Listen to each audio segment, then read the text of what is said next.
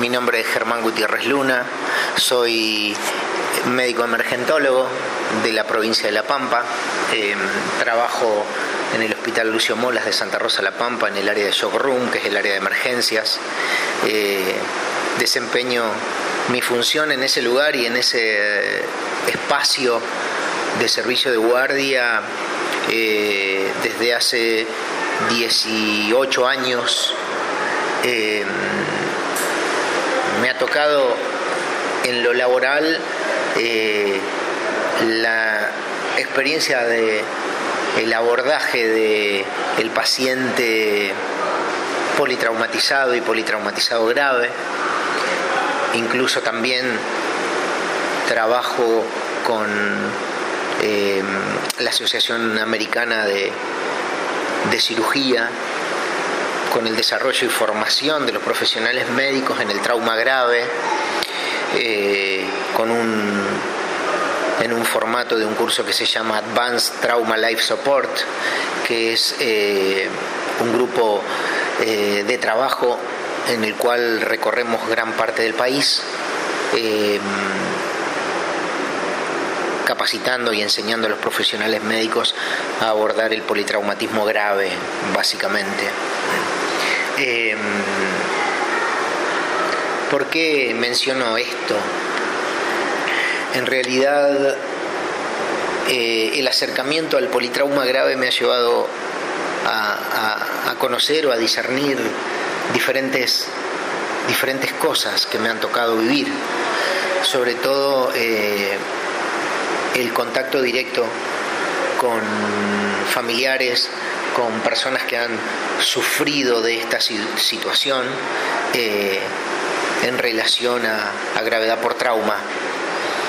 Estamos en un momento en que desde el punto de vista médico se habla del trauma como una enfermedad y eso establece un cambio de concepción.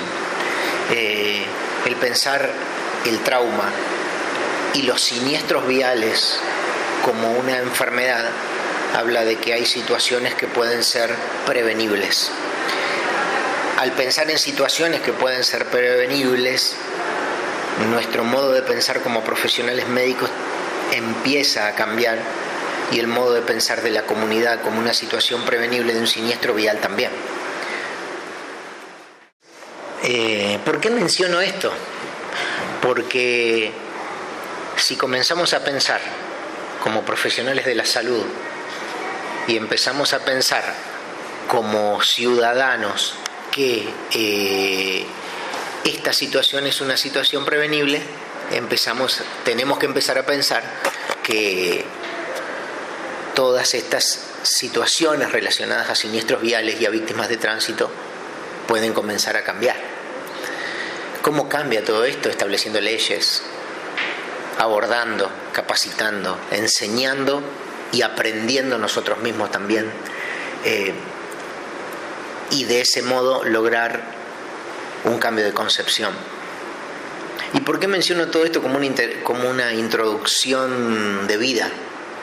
En lo personal, lo menciono porque mi acercamiento a Fundación Estrellas Amarillas se da en el contexto de un profesional que hace casi 20 años que trabaja en relación prácticamente directa con los siniestros viales como un modo de vida, prácticamente. Eh, entonces, yo como, como, médico joven, que ahora ya no tanto, pero como médico joven que venía con toda la formación en la emergentología, eh, siempre estaba preparado para eh, asistir a pacientes víctimas, entre ellos, víctimas de siniestros viales. Y ¿por qué digo como médico joven? Porque yo pensaba solamente en una unidireccionalidad que es asistir a pacientes graves, porque me había formado para eso. El tema está que cuando me invitan a participar de Fundación Estrellas Amarillas, empieza a cambiar mi concepción y mi, mi forma de ver la vida y mi forma de ver a la víctima del siniestro vial. Entonces empiezo a ver no solamente también al paciente grave que me tocaba asistir, sino a todo el resto del entorno familiar eh, y todo lo que trae aparejado esto, que si bien uno lo ve o lo puede intuir, no lo vive y no lo palpa, sino es prácticamente en forma directa como me pasó con Fundación. Entonces, me acuerdo cuando me em, invitan a participar de la Fundación, eh, voy a charlas formativas, fuimos a ver a, técnicos en seguridad vial, eh, escuchábamos a otras personas eh, dialogar y disertar acerca de, tránsito ¿sí? y de, de, de características de cómo tenía que hacerse la educación vial. Em, leí varias, mucha información que me brindaron en la fundación y empecé a pensar de otra manera, era abordar el mismo problema de varios lugares. Eh, entonces empecé a elaborar mi charla para recorrer la provincia de La Pampa desde esa concepción, pensando en, eh, en otras, otros, otros abordajes. No solamente asistían a las charlas víctimas de tránsito, sino que también asistían personas que iban a escuchar a una persona o a, o a gente de una fundación hablar sobre los siniestros viales. Y en definitiva, un poco estábamos formándonos y estábamos formando y tratando de cambiar la concepción y cambiar la idea eh, y la profundidad que tiene realmente tomar conciencia de, esto. Eh, entonces, bueno, ahí fue básicamente como arranco con la fundación. Eh, arranco primero formándome, leyendo, leyendo mucha información que me brindó Silvia, muchísima, muchísima, y elaborando una charla. Mi charla se llamaba eh, eran dos palabras en una sola. Era conciencia, por un lado como única palabra, y por otro lado era conciencia. Entonces eran dos palabras en una. ¿Por qué?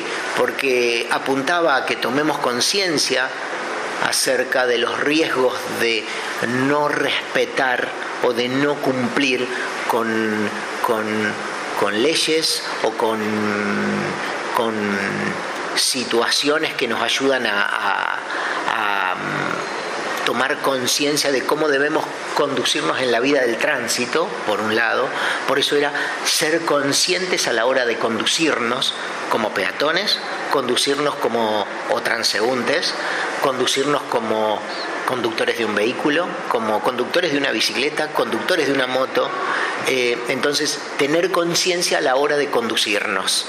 Y por otro lado también estaba la palabra conciencia.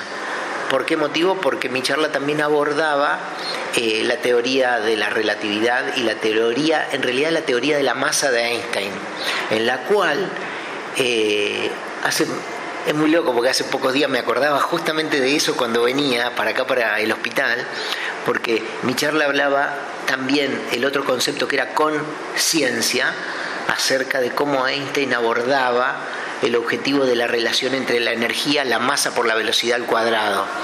Eh, y en realidad ese abordaje lo que decía era que mientras más rápido vamos, por más que el objeto tenga el mismo tamaño, la deformidad energética que se produce es mayor a mayor velocidad.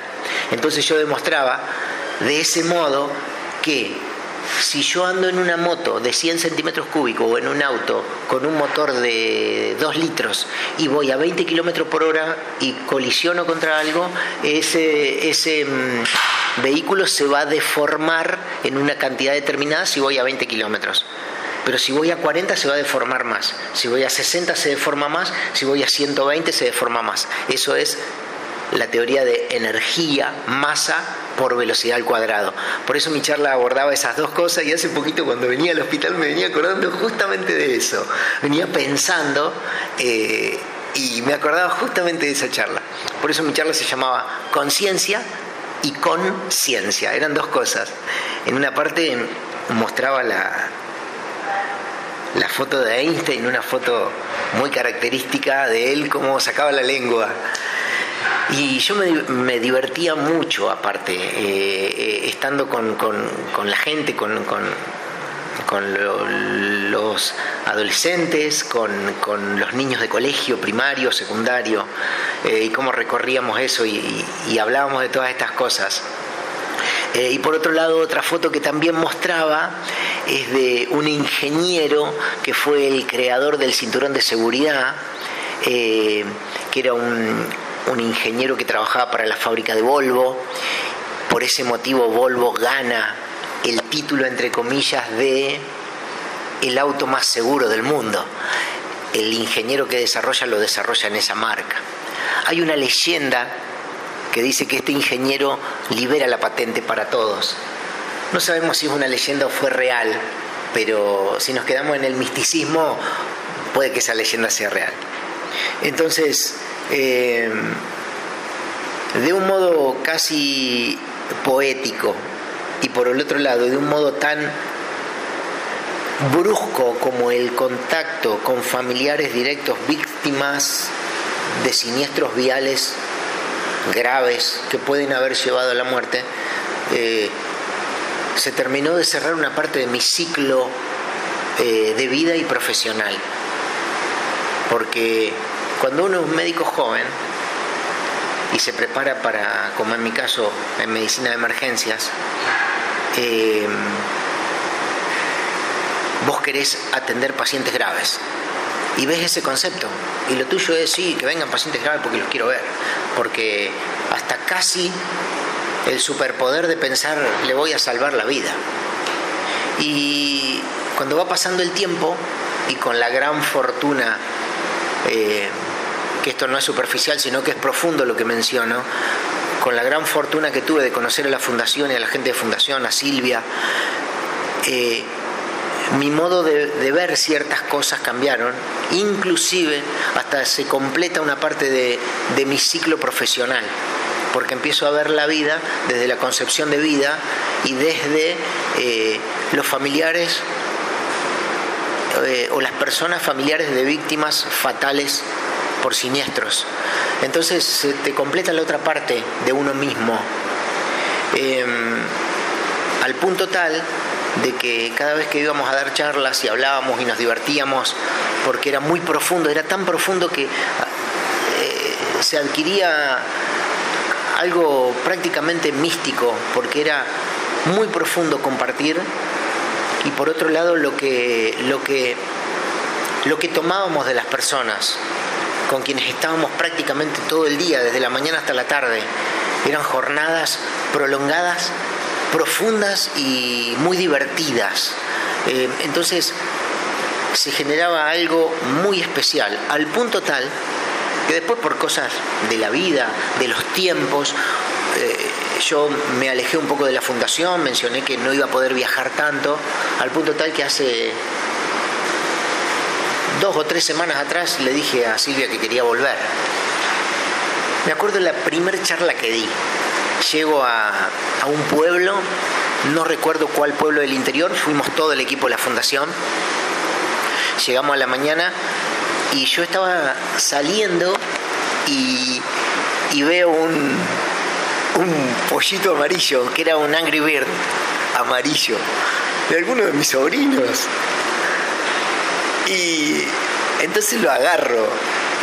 Y yo pensaba permanentemente y acá hago un paréntesis, eh, yo tengo formación en educación, sobre todo en educación del adulto y en educación formativa. ¿Por qué? Porque al trabajar con eh, ATLS, que ATLS es Advanced Trauma Life Support, que es enseñar a los profesionales médicos a manejar el politraumatismo grave, que es una sociedad americana, eh, ellos antes de que nosotros seamos instructores de ellos, nos enseñan cómo tenemos que transmitir em, no el conocimiento, porque es muy egoísta pensar eso, transmitir la duda para que esa persona incorpore algo buscándolo. Entonces, si vos generás una inquietud en una persona, esa persona lo va a ir a buscar. Transmitir el conocimiento, eso es para los grandes genios. pero transmitir la duda y transmitir el acto de conciencia, decir voy a mirar esto para ver qué pasa con esto, generalmente ahí es donde está eh, el clic de ciertas cosas. Ellos nos enseñan a transmitir. Entonces, hay muchas formas. Y una forma es eh, tomar una posta, por ejemplo, un objeto, y ir pasándolo y hablando de ciertas cosas. El tema está que yo llevé un pollo porque era con, íbamos a estar con escuela primaria y secundaria y arrancamos con lo secundario. Entonces había como un anfiteatro enorme, lleno de gente, porque iba muchísima gente. Entonces agarro el pollo y lo largo para arriba, antes de empezar la charla. Y cuando el pollo iba en el aire, pregunto, ¿alguno sabe de qué vamos a hablar hoy? Y, y entonces el pollo iba cayendo, lo agarra uno y le digo, vos, ¿de qué vamos a hablar? Y ahí empezó una cuestión prácticamente mágica que se transmitió en el tiempo y que siempre fue de esa manera, por ese motivo a mí me pusieron doctor Pollito.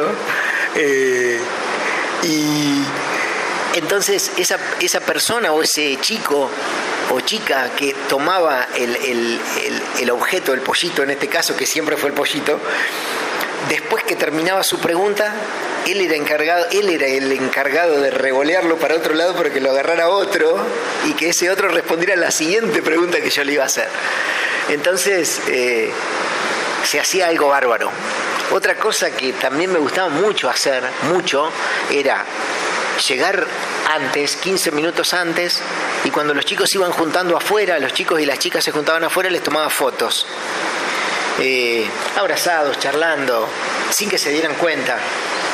Entonces antes de empezar la charla la bajaba en el PowerPoint y, en el medio iba metiendo fotos del día. Entonces se reían, se distendían y, realmente era genial. Era genial, era algo, eh, creo que y no es por este momento en especial, pero creo que de esos momentos en especiales que tanto recuerdo, tanto recuerdo muy afectuosamente, no he vivido otros momentos así especiales.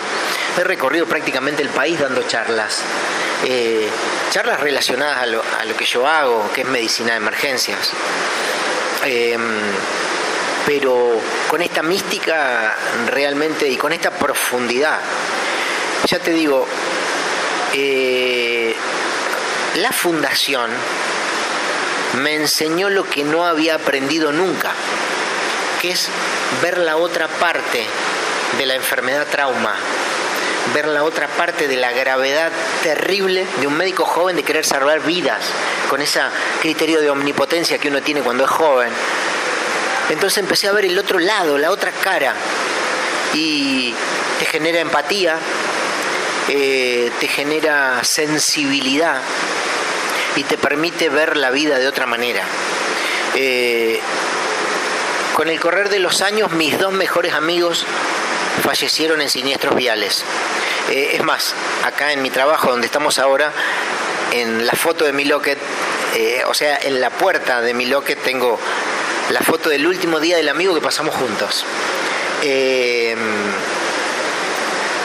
y realmente como familiar directo, porque un amigo es un familiar, como familiar directo de una víctima de tránsito, el haber tenido la posibilidad de poder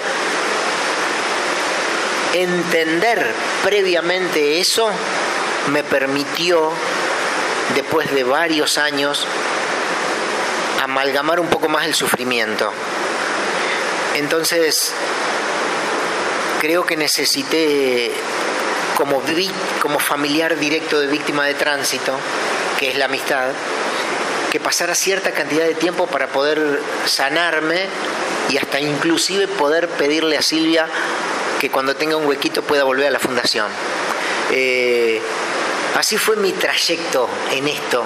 Empezó vertiginoso como médico joven y terminó siendo sensible a mis 49 años con una forma de pensar que me termina de completar un ciclo.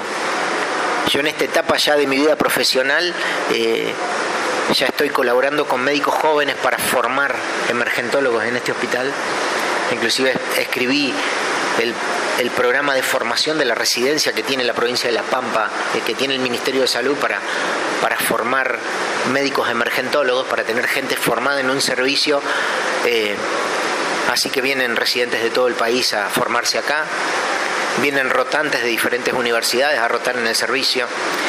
Eh, y bueno, eso va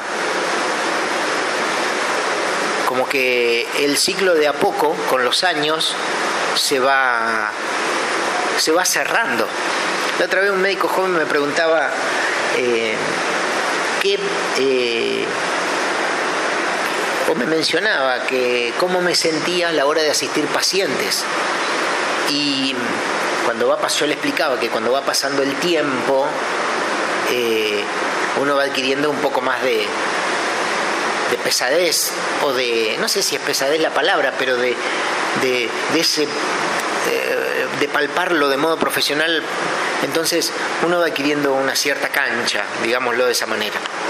Eh, entonces que haya gente joven formándose en medicina de emergencias, en, este nuevo proyecto, que ya tenemos una residencia que ya está cursando con segundo año y tenemos cuatro residentes que se están formando, cuatro médicos que se están formando en medicina de emergencia. Entonces ya te permite transmitir, transmitir eh, experiencias, eh, formarnos juntos en cuanto a, a plantearnos dudas para poder buscarlas y por otro lado está bueno también el haber encontrado la otra parte, entonces uno también puede transmitir lo que para nosotros en nuestra jerga es la empatía. Entonces establecer, enseñar cómo establecer o colaborar en cómo establecer empatía con los familiares también es una estrategia que en realidad nos sirve, nos ayuda como personas. Así que así es mi recorrido en esto. Es un recorrido, yo ahora lo veo como un recorrido. Hablo como si fuera un viejo. Eh, tengo 49 años y mi recorrido fue este. Eh, en muchas cosas. Trabajo para, no solo para este hospital, trabajo para eh, la Sociedad Americana de Trauma, que es en Estados Unidos, en Chicago. También para otro grupo de trabajo que se llama Advanced Cardiac Life Support, que es el manejo avanzado de la enfermedad cardiovascular grave, también de Estados Unidos, que también trabajo con ellos. Trabajo para la Sociedad Argentina de Terapia Intensiva en un, en un módulo de enfermedades cardiovasculares graves y también para la Sociedad Argentina de Emergencias en neurotrauma. Eh, siempre acá, en este hospital. Eh, soy un institucionalista de la salud pública em, porque me tocó así. Eh, terminé mi formación y me dijeron, ¿querés quedarte acá? Y mm, me dieron un cargo full time y me quedé. Si me hubieran dado un cargo part time no sé qué hubiera pasado, estaría trabajando en otro lado, tal vez o no. Eh, me gusta, me gusta lo que hago. Eh, este hospital es como si fuera mi otra casa. Durante muchos años dormía muy bien acá, en el sentido de que tenía más como mucha, mucha mejor comodidad eh, por, lo bien que me siento. Así que ese fue mi recorrido. Son como dos cosas en mi vida. Lo profesional y, ¿cómo podemos decirle? Lo civil. Lo civil. Lo social. Lo profesional y lo social. Eh, es como si mi persona fueran dos partes que ahora se unieron en un único concepto. Así que todas esas cosas me pasaron. Eh, Fundación Estrellas Amarillas me enseñó de conciencia y lo de mi charla conciencia, conciencia, eh, creo que salió ni me acuerdo cómo fue el desarrollo de esa charla. Ni, ni siquiera me acuerdo. La otra vez venía, yo vengo en bicicleta a trabajar al hospital. Eh, me gusta, me gusta, así que ando en bicicleta todo el día. Y venía llegando al hospital, que vengo con casco y luces. Eh, estoy desarrollando algo para proponer al Consejo de la Ciudad como civil eh, un desarrollo de circulación de bicicletas, así que estoy preparando un programa, un, desarrollo técnico que tuve que ponerme a estudiar cómo se, se establece una propuesta de ley. Así que estoy trabajando en eso. Después voy a tener que juntar firmas, muchas. Eh, pero es una propuesta que quiero hacer a, a los políticos.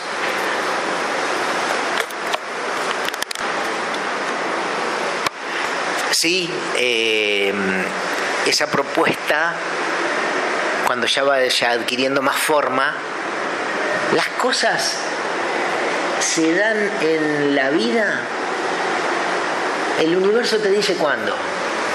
Realmente es así, el universo dirá cuándo. Vos tenés que estar, ni siquiera, hay veces que ni siquiera tenés que estar atento, sucede.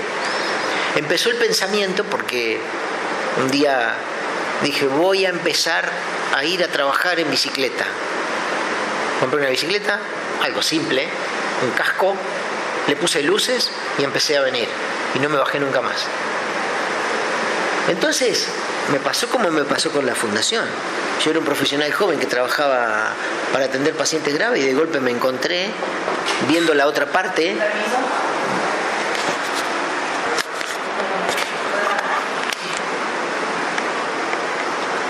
Bien, eh, comentaba que uno siempre, cuando empecé a andar en, la bicicleta, fue prácticamente por un impulso.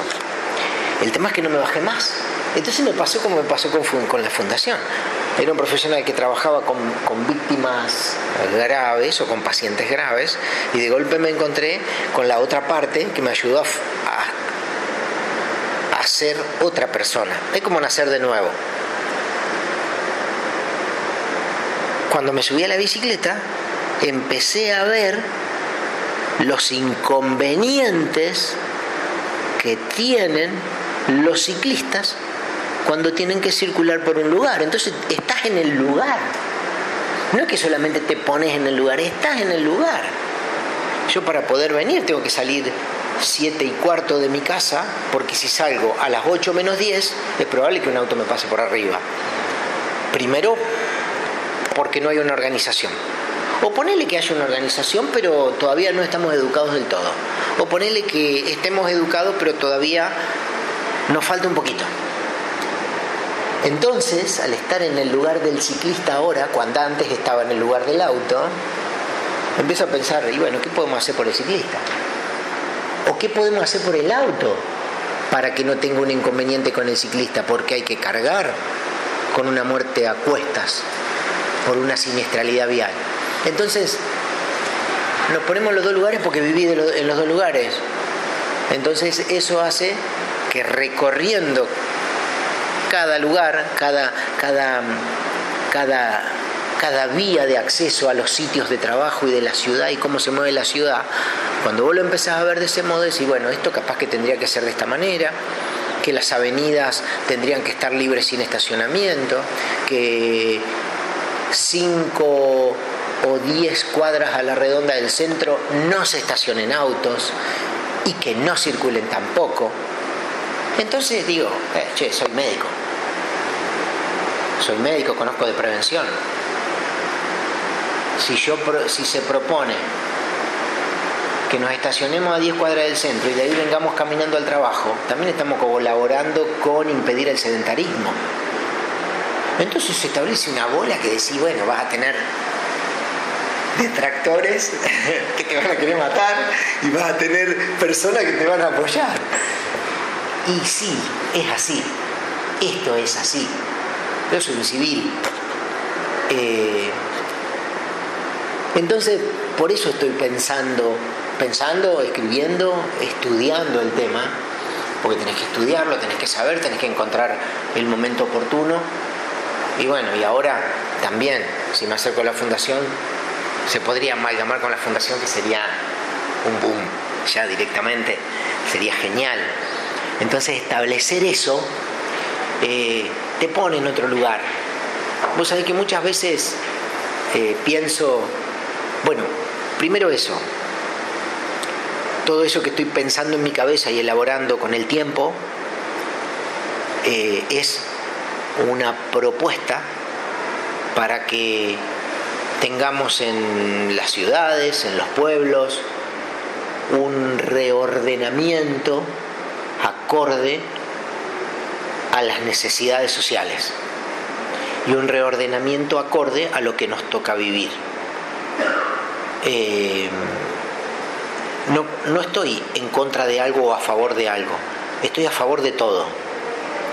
Entonces, eh, pensar de esa manera y viendo eso te permite por ahí ir viendo otras cuestiones, cómo tendría que circular, si tendría que haber ciclovías, si las ciclovías tendrían que tener ser de una sola mano o de las dos, si tendría que haber lugares de, estacionamiento, lugares para estacionar los autos, a dónde, cómo, lugares para dejar las bicicletas, si la, municipalidad o la ciudad o la provincia tuviera bicicletas deporte que vos las dejás en un lugar y después salís y la dejás al lado de tu casa en un candado y viene el vecino, la puede agarrar y salir para el otro lado, talleres en el medio.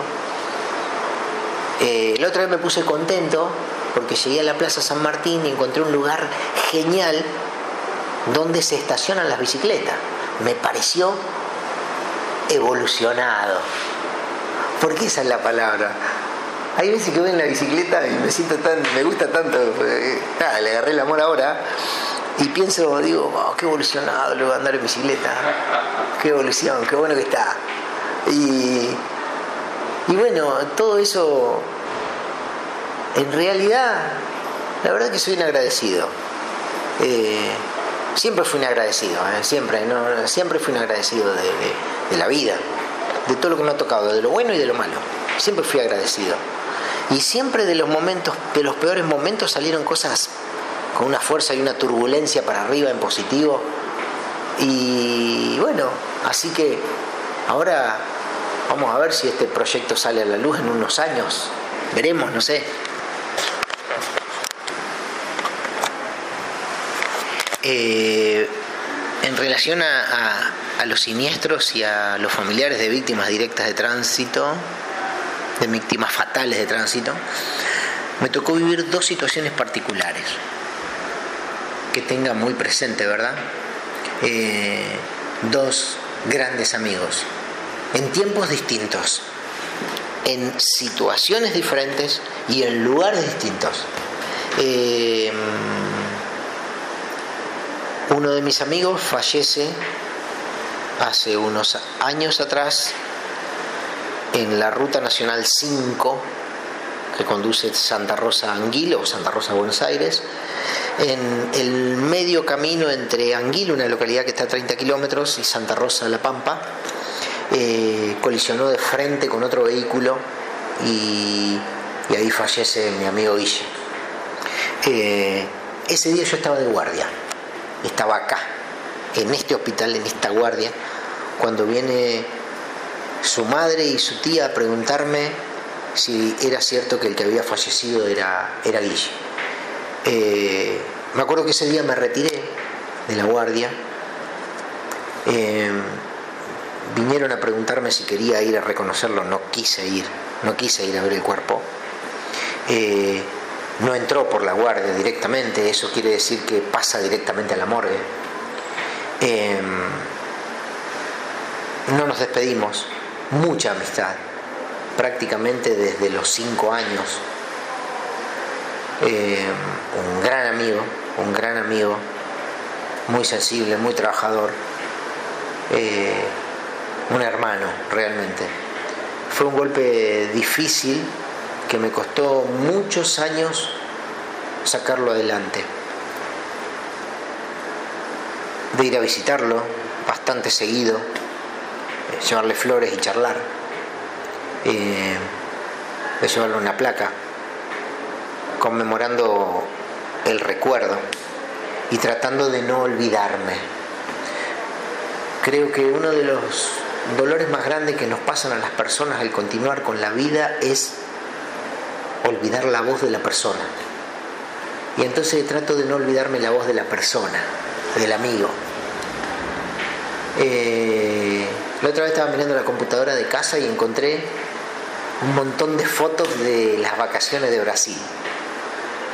Eh, y entonces ahí me empecé a acordar de, de, cómo la pasábamos. No íbamos a vacaciones casi todos los veranos juntos.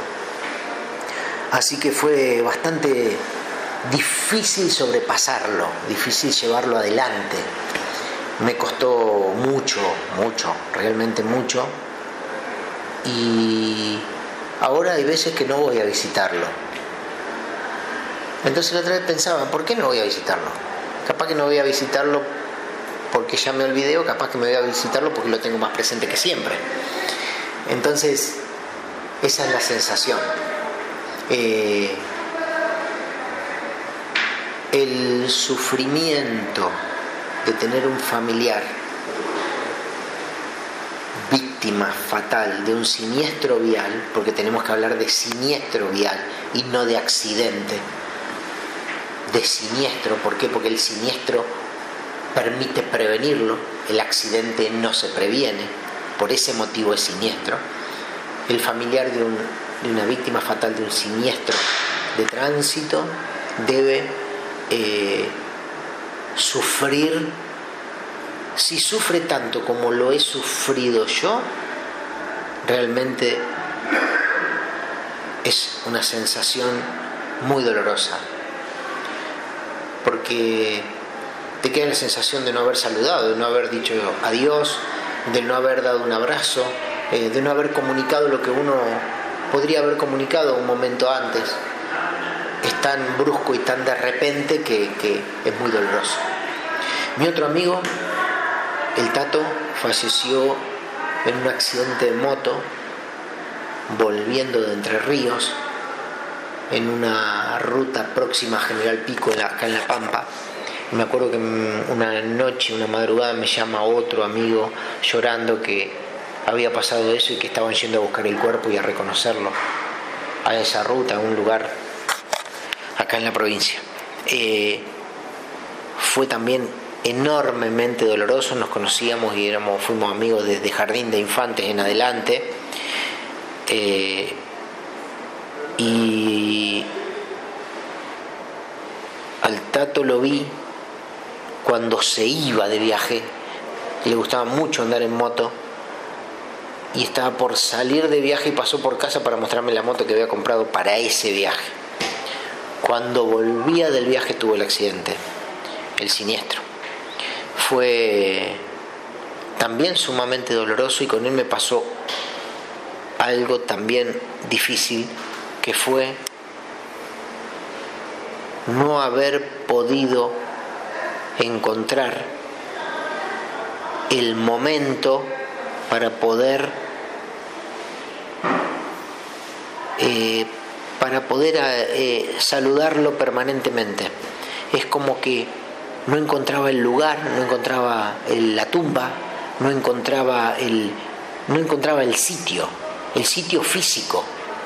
Entonces llevaba flores al Guille, que están los dos en el mismo cementerio de Anguil, y le llevaba flores al Guille y no encontraba el lugar donde estaba el tato.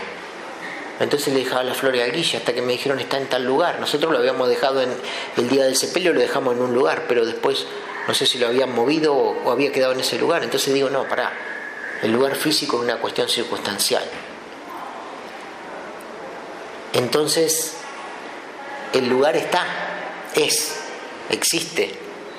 Y ahí pensaba todo lo que nos ha costado durante todos estos años que han pasado poder olvidar el sufrimiento o poder acostumbrarte al sufrimiento de la pérdida. Eh, hace poquito mi grupo de amigos me envían una foto de un cumpleaños y era el cumpleaños del Tato, cuando había cumplido 6 o 7 años. Y estábamos todos. No estaba él, pero estábamos todos. Así que, o sea, él no está ahora, estábamos todos ahí en esa foto. Éramos niños, ni siquiera sabíamos lo que nos iba a pasar. Eh, como te contaba recién, al principio eh, tengo una foto que pasamos un día del amigo juntos acá en Santa Rosa, en mi departamento, que fue el último día del amigo que pasamos juntos los tres. Eh, la tenía de fondo de pantalla y me acuerdo que el día que falleció el Guille, yo me fui de acá del hospital a mi casa, vinieron varios amigos a charlar a casa y de fondo de pantalla yo tenía esa foto, por eso ese día la imprimí y la pegué acá. Eh, ya no estaban los dos y siguen estando. Eh, entonces, hay veces que decimos las cosas, pensamos las cosas después que nos pasan y puede ser, pero en realidad las cosas suceden. Entonces, si nosotros podemos trabajar para intentar revertir, eso ya genera un modo de cambio. Entonces la idea de vida es esa, intentar revertir. Entonces es participar, es involucrarse, es comprometerse.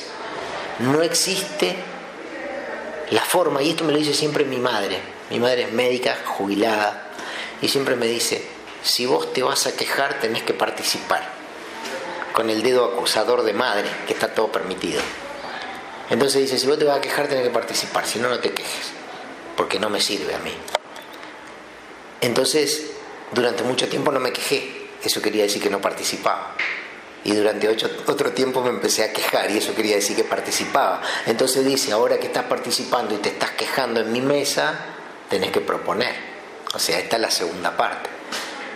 Entonces, veintipico de años, resido de médico, conozco la fundación, genero mi otra parte, tengo, soy familiar, porque ser familiar, un amigo de víctimas de siniestros viales, si, si te quejas tenés que participar, participo y ahora hay que generar el cambio. Y así va pasando la vida. Ahora ya soy padre, tengo una hija que tiene eh, un año y dos años, tiene dos años y cuatro meses. Y entonces, eh, en ese transcurso de colaborar en la formación como padre, también está el colaborar en la formación de los médicos jóvenes. Entonces, sí, bueno, 49 años, ibas haciendo todo esto, ahora hay que plasmarlo. Entonces, por eso ahora empecé a escribir. a escribir estas cosas, que son técnicas, eh, que son propuestas. Y así fue como, así es como transcurre esto. Si uno le encuentra la vuelta, eh, o le encuentra la forma, o le encuentra el sentido, los dolores de la vida tienen otro sentido también. Entonces vas amortiguando el golpe.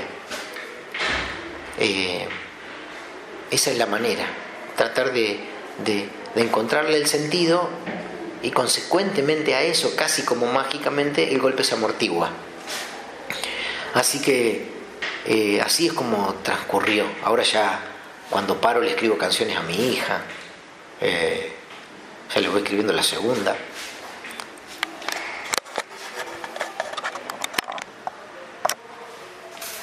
Eh, sí, este, estoy casado con Marianela. Marianela es médica terapista, trabaja en este hospital en la terapia intensiva. Eh, tenemos una hija que tiene dos años y cuatro meses, que se llama Carmina. Eh, nos generó una forma, otra forma más diferente de ver la vida. Nos cambió por completo, nos dio vuelta por completo. Eh, y aprendemos todos los días con ella. Cuando estaba en la panza de mami, le escribí una canción, eh, que es una canción que habla de la locura que te genera la felicidad de ser padre y madre. Eh, este, es una salsa lenta, el ritmo,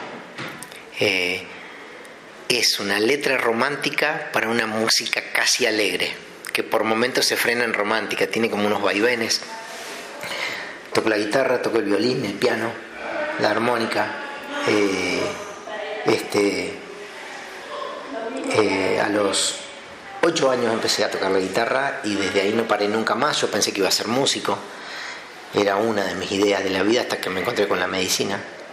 Em, este, y voy escribiendo esta canción que le, que le escribí a mi hija, Eh, la escribí cuando estaba, como te comentaba, María embarazada, y habla de, la, locura alegre de pensar que estás trayendo una persona al mundo. Eh, cuando arranca dice, me voy silbando muy contento por la vida, saltando charcos, y dice, me vuelvo para atrás para pisarlos, como para que no queden ninguno. Entonces, esquivo los charcos, pero no, en realidad me voy a volver para pisarlos, me voy a mojar. Eh, este, y habla de cómo vuelve, de cómo, de cómo llega, que trae las manos endulzadas, comenta en una parte. Eh, y ya te digo, es una salsa eh, que tiene cuatro estrofas y tiene dos estribillos y en los estribillos menciona el camino de retorno de la vida en una cigüeña y el camino de retorno de la luna. Eh, después que Carmina nació, eh, nosotros en casa se escucha mucha música, mucha, mucha, mucha, prácticamente todo el día, no existen las pantallas, se escucha música todo el día, se toca instrumentos todo el día y y se leen libros de cuento ahora. Eh, Carmina cuando cumplió el año yo le regalé una guitarra. Eh, yo toco mucho con una guitarra prácticamente familiar que un amigo luthier me reordenó y me reacomodó y tiene un sonido tan místico que esa guitarra nadie la tocaba y ahora la doma mi hija, la arrastra por el piso y le saca sonido también. Eh, así que lo tiene permitido. A ella le regalé, una guitarra de color violeta cuando cumplió un año y también le roba un poco de sonido, también sopla la armónica y tenemos un juego muy divertido que nos gusta mucho, que ella sopla un sonido con la armónica y yo se lo imito con la guitarra. Entonces es como hacernos burla entre la armónica y la guitarra. Eh, y, es divertido y nos reímos mucho. Es una complicidad. Eh, y entre tantas cosas y tantas canciones y demás, eh, ahora estoy armándole un aire de chacarera, porque le gusta mucho la chacarera, mucho, mucho, le gusta mucho. Así que le estoy armando un aire de chacarera. Hace dos o tres días le, contaba, le, le, tarareaba y le contaba letras eh, a a mi esposa eh, y le decía, mira, ¿te gusta esto? Porque dice, cuando empieza cada día y hay una parte, dice, y me asomo por la puerta para verte llegar, entre risas y juguetes siento tu despertar, el pasillo se hace luces porque llega el carnaval, en realidad el carnaval es ella. Entonces, y yo se la cantaba con un aire de chacarera y me dice, y le digo, ¿te gusta? Le digo a mi esposa, sí, me dice, qué linda. Y le digo, se lo estoy escribiendo para Carmen.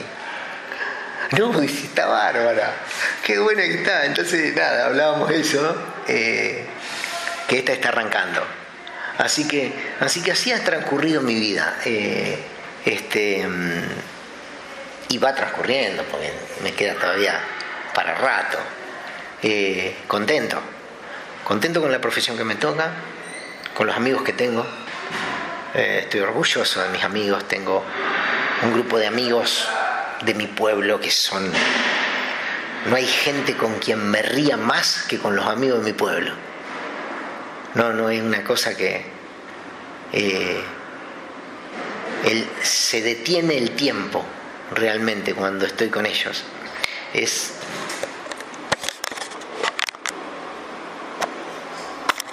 eh, mis amigos están en mi pueblo donde me crié, que es Anguil. Anguil es un pueblo de, en este momento debe tener 3.000 habitantes, 2.800 habitantes. Está a 25 kilómetros de la ciudad capital de Santa Rosa, por ruta 5 yendo para Buenos Aires, eh, para el este, de Santa Rosa para el este. Es el primer pueblo de la ruta 5 hacia el este. Eh, es un pueblo fantástico. A mí me, me encanta. Tiene un aire muy particular, pero en realidad debe ser lo que a mí me genera. Eh, ahí todos los jueves se juntan mis amigos a comer un asado y a charlar, y yo como el jueves estoy de guardia 24 horas, un jueves al mes doy media guardia para juntarme con mis amigos. Y ese día se paraliza el mundo. Eh, cargo la guitarra y arranco. Y es genial. Y me río muchísimo, no, muchísimo, muchísimo, muchísimo. Me encanta. Eh, me siento muy a gusto, me siento cómodo. Eh, entonces tengo la vida profesional, tengo amigos, tengo mi familia, mi hija, mi esposa, eh, tengo el hospital este que tanto quiero, mis compañeros de trabajo. Y conocí la fundación. Entonces, creo que ya empieza en la vida una etapa de propuestas, eh, una etapa de compromiso que está asumido porque lo tengo como persona y lo tengo como profesional y como ciudadano eh, y como padre y ahora el compromiso para tratar de generar eh, una pizca de inquietud, como dicen los grandes educadores. Los educadores dicen que hay que generar inquietud y no transmitir el conocimiento, porque el conocimiento se aprende en un libro y la inquietud es la habilidad del educador para que la persona busque. Entonces, así transcurre, así transcurre la vida.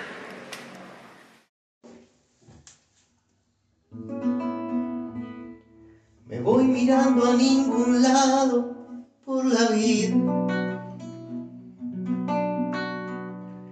Chiflando bajo de contento,